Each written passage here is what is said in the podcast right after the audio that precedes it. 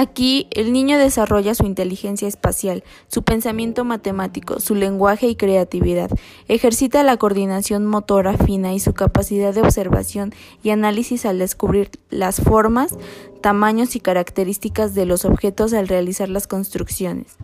Bloques de construcción, bloques de madera, plástico, cajas de zapatos, latas, cajas de fósforos,